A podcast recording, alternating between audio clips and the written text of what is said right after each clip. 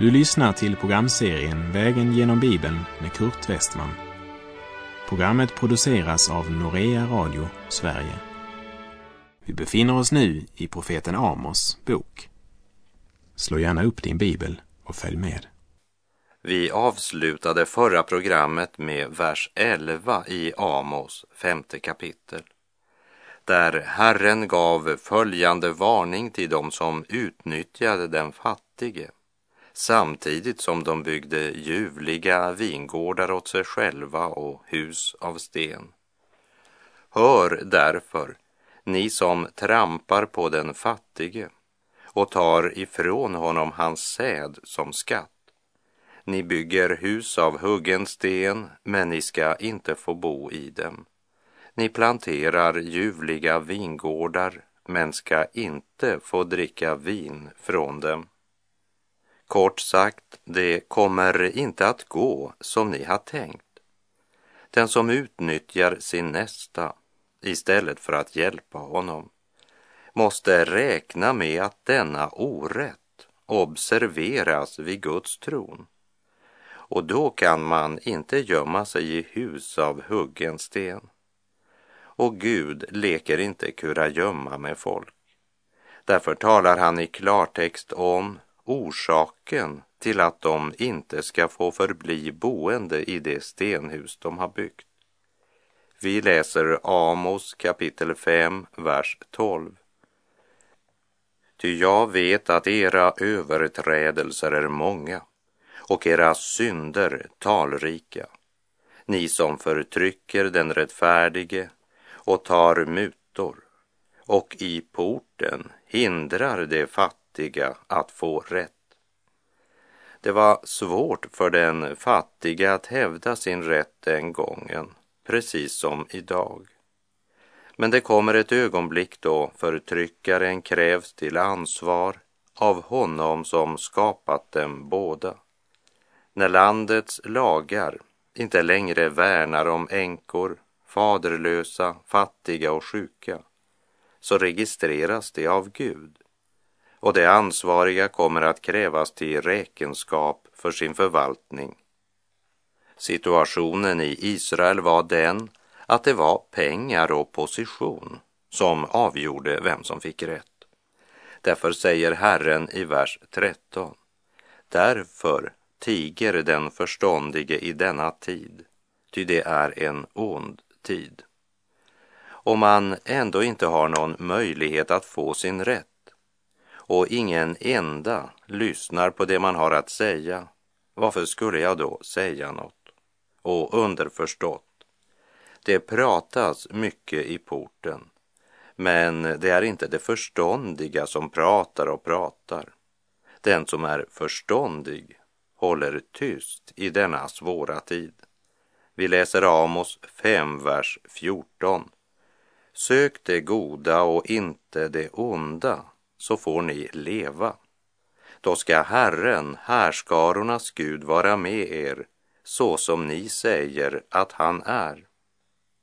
Det är som om Gud ville säga, man kan inte söka Gud med sina ord och samtidigt med sina liv trampa på Guds heliga bud och vilja.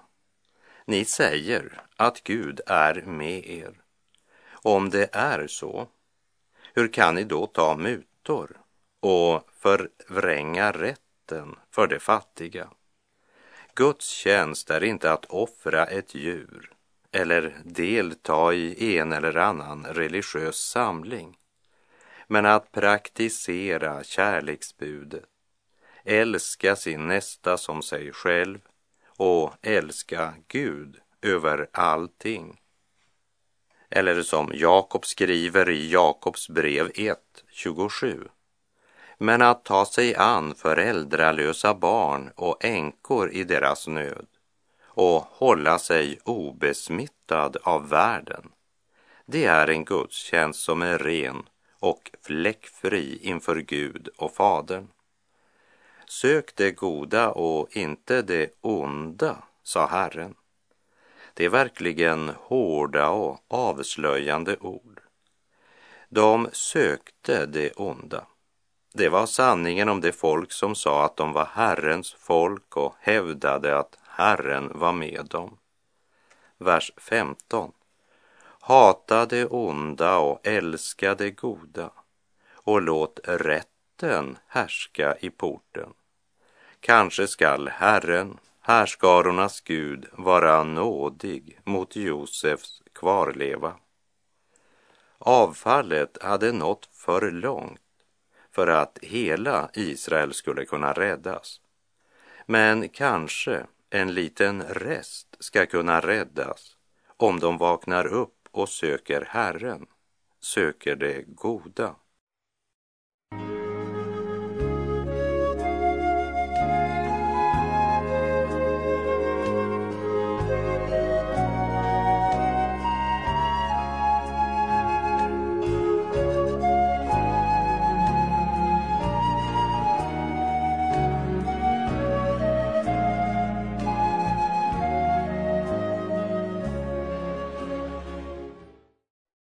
I och med vers 16 så börjar Amos beskriva framtidsperspektivet för det folk som inte vill vända om till Herren, utan som sökte det onda. Amos 5, vers 16 och 17. Därför säger Herren, härskarornas Gud, Herren, på alla torg skall klagan höras och på alla gator skall man säga Ve, ve, mannen på åkern skall uppmana till sorg och till klagan dem som kan sjunga sorgesång. I alla vingårdar skall klagan höras, ty jag ska gå fram mitt ibland er, säger Herren. Gud förkunnar nu det som blir konsekvensen av att de inte vill omvända sig och söka honom. Sorgens moln kommer att lägga sig över land och folk när Guds dom över deras synder nu ska drabba dem. Vingårdarna där man eljest firade och gladde sig, det ska bli sorgens och tårarnas plats. Och vi ska lägga märke till uttrycket ty jag skall gå fram mitt ibland er, säger Herren. Det är precis samma uttryck som Herren använder i Andra Mosebok 12, vers 12 där det berättas att Herren ska gå genom Egyptens land för att slå allt förstfött bland djur och människor. Gud låter dem veta att på samma sätt som syndens konsekvens drabbade Egypten kommer den att drabba Israel. Man kan inte så i sitt köttsåker utan att till sist skörda vad man har sått. Sambandet mellan sådd och skörd beskriver Paulus så här i Galaterbrevets sjätte kapitel, verserna 8 till och med 10. Den som sår i sitt kötts åker skall av köttet skörda undergång. Men den som sår i andens åker skall av anden skörda evigt liv. Låt oss inte tröttna på att göra gott. Ty när tiden är inne får vi skörda om vi inte ger upp. Låt oss därför göra gott mot alla människor medan vi har tillfälle och framför allt mot dem som delar vår tro. Vi läser Amos 5, vers 18. Ve dem som längtar efter Herrens dag. Varför längtar ni efter den? Herrens dag är mörker och inte ljus. Det är tydligt att uttrycket Herrens dag var något som var väl känt för de allra flesta.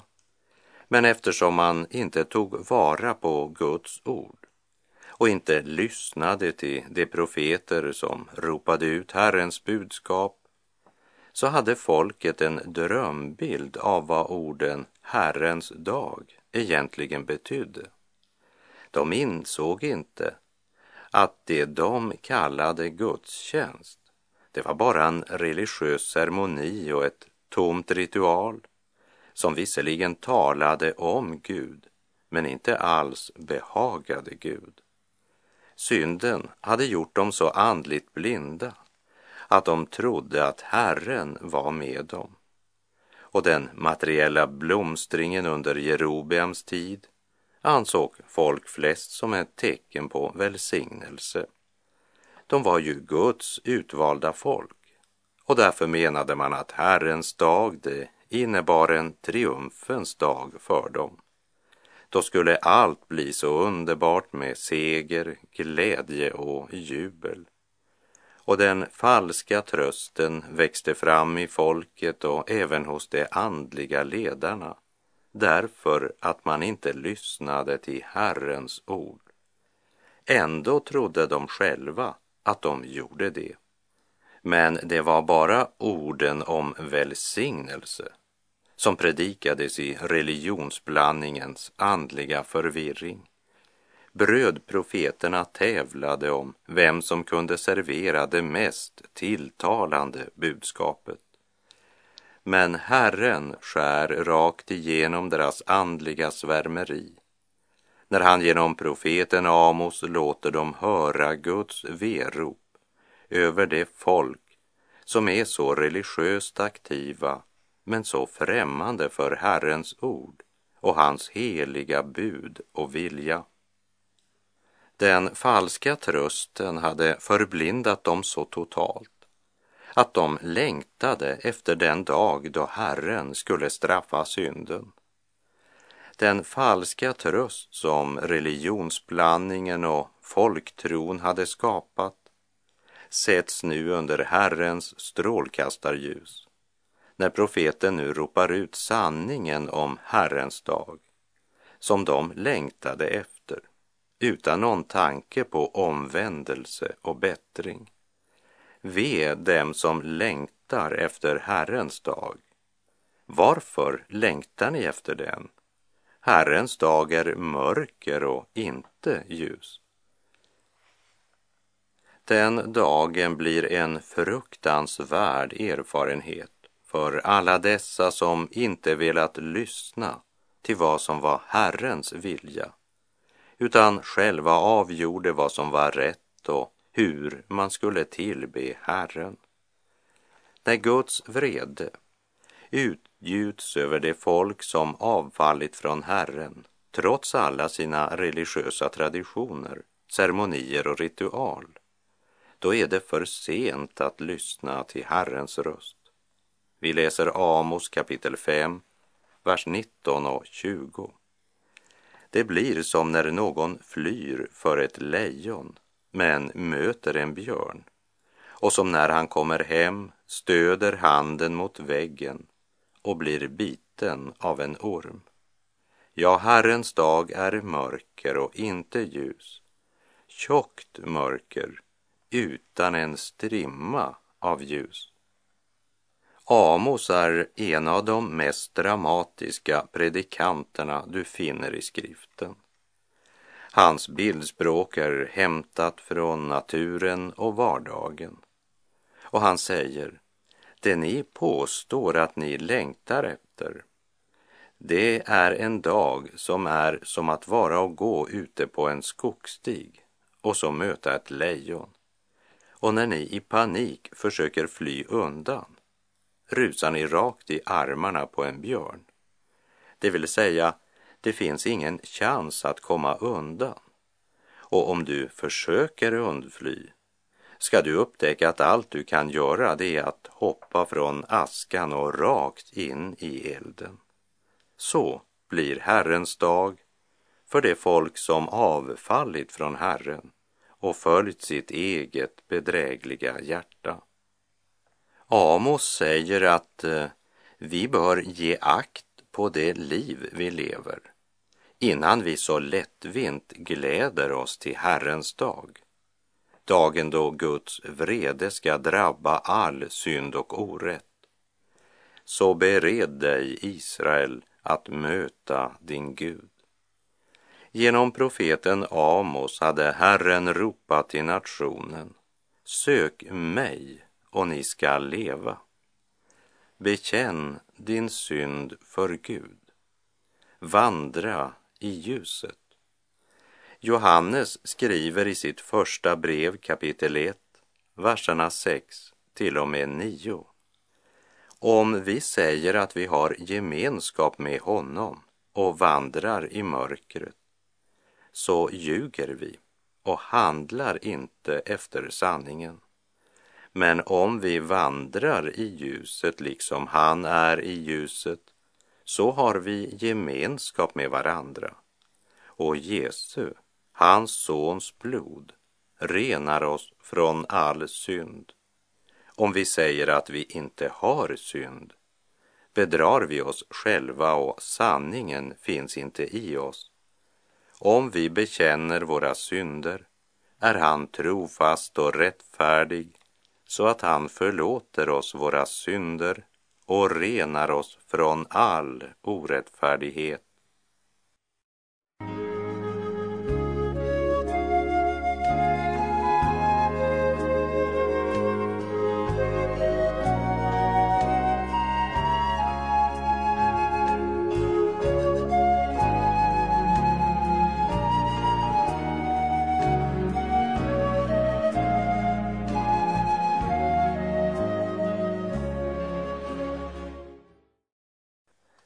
Även om man inte inrättade sina liv efter Herrens ord och vilja så var det stor aktivitet i helgedomen. Där gick det mera livligt till än tidigare. Och för den som inte kan skilja mellan livlighet och liv så var gudstjänsterna imponerande och allt mer högröstade. Volymen ökade och ökade för att dölja den andliga tomhet som rådde därför att Gud inte var där längre.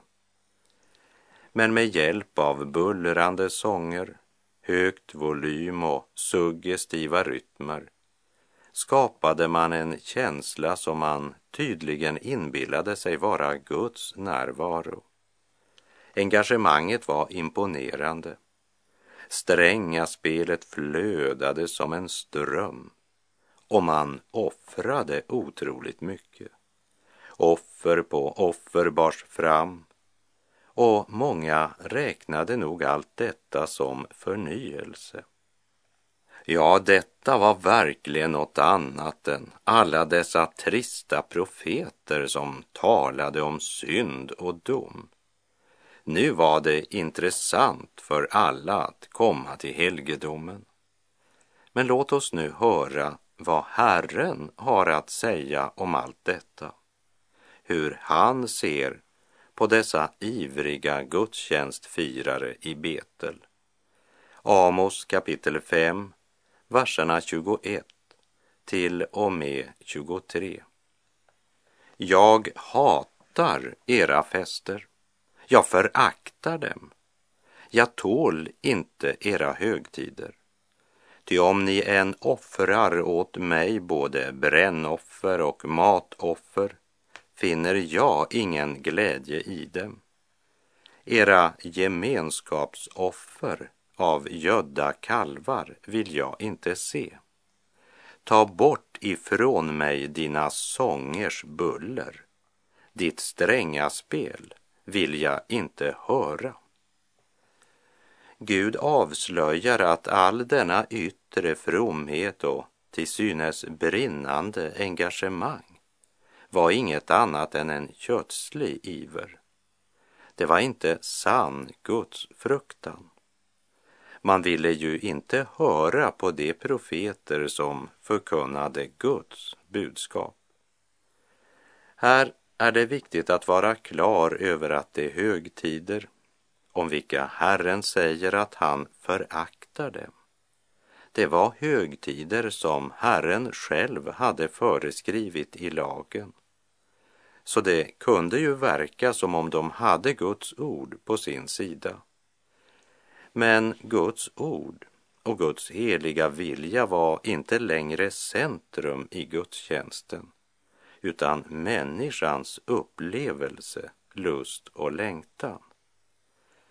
Under sken av att frambära offer till Herren hade man blivit mera upptagen av själva offret, än av med vilket sinnelag det blev framburet. Man såg inte att man var en förlorad syndare vars skuld endast kunde förlåtas om blod blev utgjutet. Utan man betraktade det närmast som något man gjorde för Gud. Och då borde ju han vara glad och tacksam över hur ivriga de var och över att de bar fram så många offer. Men vad säger Gud? Han säger, jag hatar era fester. Jag föraktar dem. Jag tål inte era högtider. Ty om ni än offrar åt mig både brännoffer och matoffer finner jag ingen glädje i dem. Era gemenskapsoffer av gödda kalvar vill jag inte se. Klarare än så här kan det inte sägas. Men Amos har ju alltid varit lite konstig. Han är ju ganska ensam om den tolkningen. Har ni hört vad han överdriver? Vad tror han att han ska vinna på att hålla på så där? Men det är som Amos senare säger i kapitel 7. Jag är ingen yrkesprofet, det vill säga att profetera är inte ett levebröd för mig. Amos talar därför att Herren har sagt åt honom att tala.